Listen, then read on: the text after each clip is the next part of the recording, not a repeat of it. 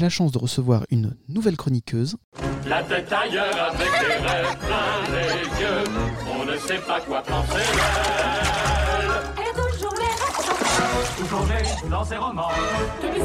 Que cette belle licorne. Ma belle licorne, c'est à toi. Bonjour Nadou, bonjour Aurélien, bonjour chers auditeurs, merci de m'accueillir. Alors pour ma première chronique dans Des coins stabules, euh, j'avais envie de vous présenter une bande dessinée qui me touche personnellement. Je dois vous dire que j'ai gardé mon âme d'enfant et je suis toujours émerveillée par la magie. C'est peut-être aussi dû à mes racines bretonnes puisque la culture celtique en est gorgée. C'est une ambiance et un univers qui me correspondent totalement. Alors je crois que j'ai assez fait durer le suspense. J'ai choisi de vous parler d'Aliénor Mandragore de Séverine Gauthier et Thomas Laboureau. C'est une série en 5 tomes qui est parue aux éditions Rue de Sèvres entre 2015 et 2019. Elle est très mignonne et plaît autant aux petits qu'aux grands. Alors l'histoire se déroule dans la forêt de Brocéliande.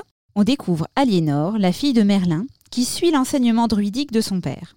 Le premier tome s'ouvre sur une leçon sur les mandragores. Vous savez, c'est cette plante magique qui pousse un cri mortel quand on l'accueille si on ne prend pas les précautions nécessaires. Eh bien, Aliénor, elle n'a pas la patience d'attendre les explications de Merlin. Elle l'accueille et Merlin meurt en entendant le cri.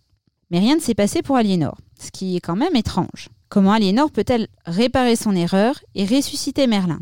Et ce serait aussi très mal connaître Merlin que de croire qu'il va gentiment suivre l'encou dans l'au-delà.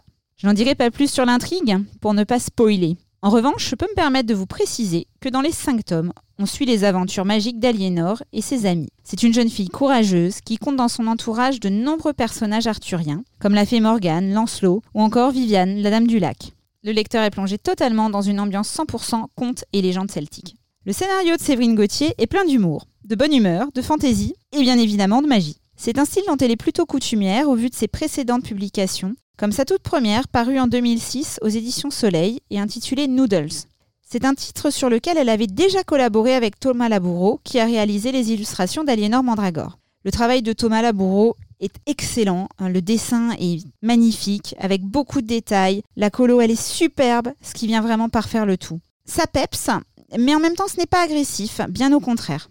Et je vous disais tout à l'heure que euh, le scénario s'inspire des contes arthuriens. Et bien pour l'illustration, elle va plutôt piocher euh, chez Disney. Dans le tome 3, par exemple, la sorcière Morono ressemble étrangement à Maléfique, et les poignées des portes, elles ressemblent à celles d'Alice au pays des merveilles.